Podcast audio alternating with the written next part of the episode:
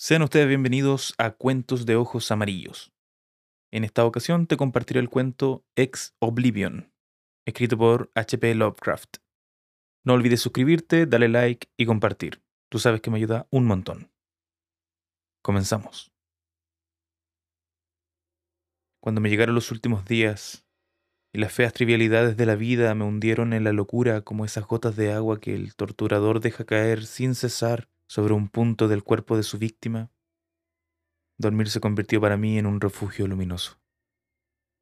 En mis sueños encontré un poco de la belleza que había buscado en vano durante la vida y pude vagar por viejos jardines y bosques encantados. Una vez en que el viento era suave y fragante, oí la llamada del sur y navegué interminable y lánguidamente bajo extrañas estrellas.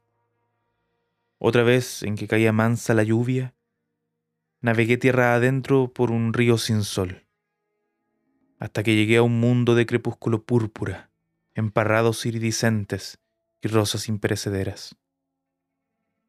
Y otra anduve por un valle dorado que conducía a umbríos bosquecillos y ruinas, y terminaba en un enorme muro verde con parras antiguas y un pequeño acceso con puerta de bronce.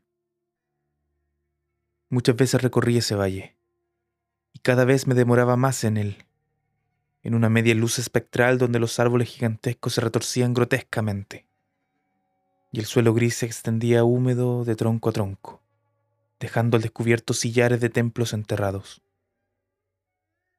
Y siempre la meta de mis quimeras era el muro cubierto de vid y la puerta de bronce. Algún tiempo después, a medida que los días vigiles se iban haciendo menos soportables por monótonos y grises, vagué a menudo en hipnótica paz por el valle y por los umbríos bosquecillos. Me preguntaba cómo podría adoptar esos parajes como morada eterna, de manera que nunca más tuviese que volver a un mundo insulso y falto de interés y de colores nuevos. Y al mirar la pequeña puerta del muro poderoso, me di cuenta de que al otro lado se extendía una región de ensueño en la que, una vez que se entrara, no había regreso. Así que por las noches, en sueños, trataba de encontrar el cerrojo de la cancela del templo cubierto de hiedra, aunque estaba muy oculto.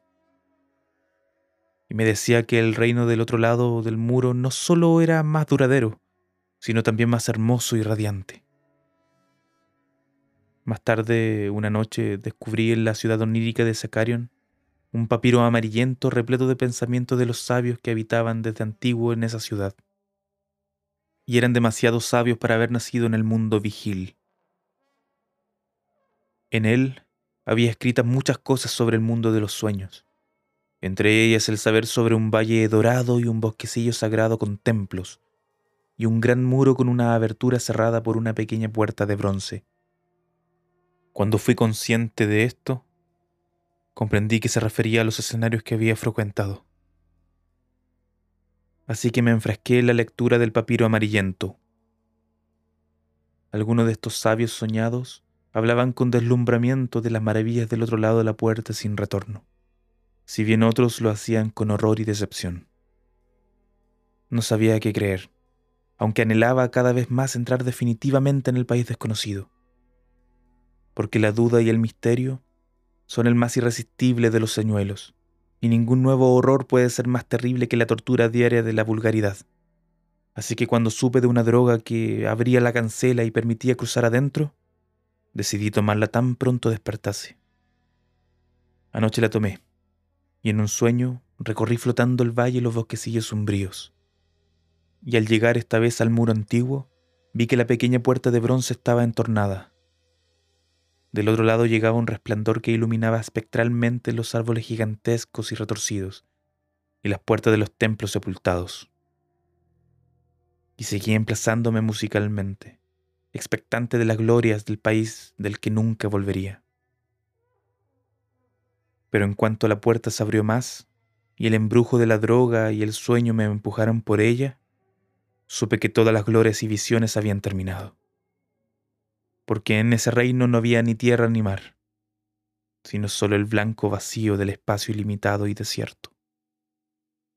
Así, más dichoso de lo que nunca había osado esperar, me disolví nuevamente en esa infinitud original de olvido cristalino de la que el demonio vida me había sacado por una hora breve y desolada.